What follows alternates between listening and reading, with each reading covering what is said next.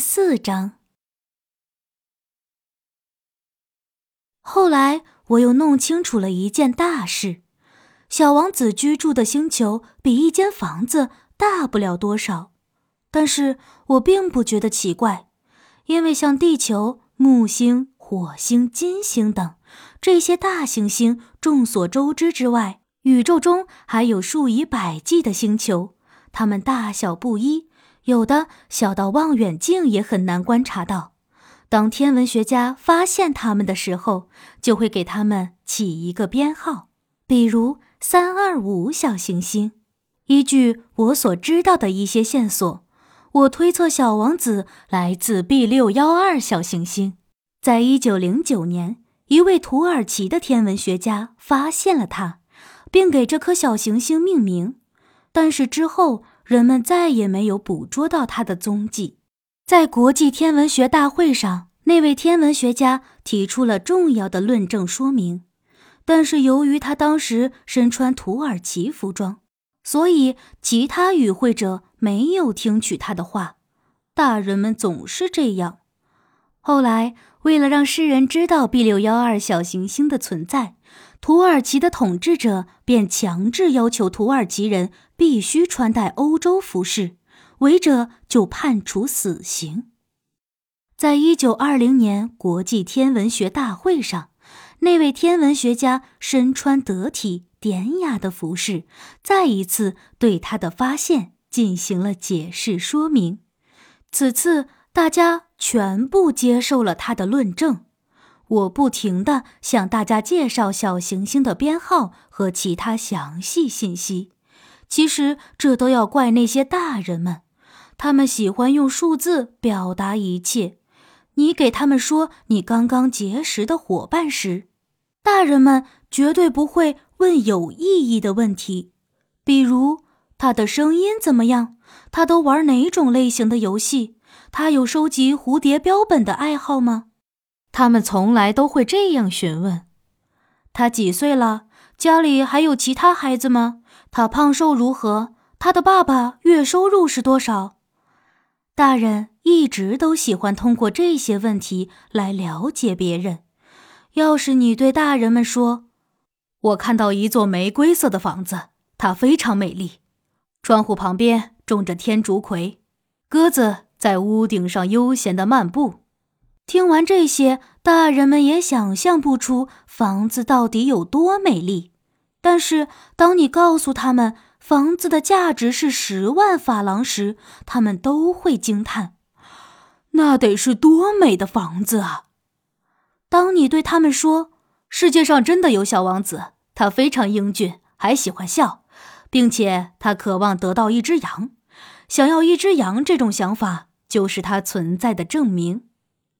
大人们听到了，或许会耸耸肩。感觉你像一个小孩子一样，这样的话告诉他们有什么用呢？但是如果你说小王子生活在 B 六幺二星球上，他们就会相信，之后也不会再问奇怪的问题。大人们就是这么奇怪，当然人们也不用因为这个责怪他们，小孩子应该宽容一些，体谅他们。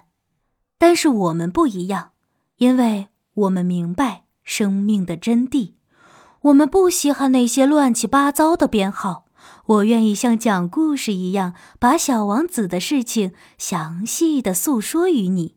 我想，故事应该是这样的：很久以前，有一位快乐的小王子，他居住的星球体积不大，直径大约和他的身高差不多。他想得到一只羊。对于那些明白生活的人而言，他们自然能够理解这个故事的真实性和形象性。我不想看到大家草率的阅读我的书，因为我在讲故事的时候内心一片悲伤，始终高兴不起来。六年前，我那可爱的小伙伴带着我给他画的羊走了。我讲这个故事，就是为了一直记着他。不是每个人都有非常要好的朋友，所以忘记一个朋友会让人感觉很伤心，而且我担心与大人们接触的太多，最后会变得和他们差不多了。唯一能吸引他们注意力的只有数字，我可不想这样。同样，由于这个原因，我去买了一盒颜料和好多根铅笔。我已经不再年轻了，在我这个年纪重拾绘画是很难的。在六岁的时候，我画了那两幅蟒蛇的外观图和透视图，其实那是我全部的画作了。尽管水平有限，但我还是努力的把小王子画得传神些。第一幅画还凑合，第二幅画的质量其实不高。由于我对小王子的体型把握的不到位，所以导致某些身体部位大小不符合实际情况。另外，我也拿不准他服装的色彩搭配，由此不能把真实颜色具体呈现出来。如果我没有处理好某一处要紧的细节，那么我真诚的请求大家谅解。小王子，我亲爱的朋友，他不是个话多的人。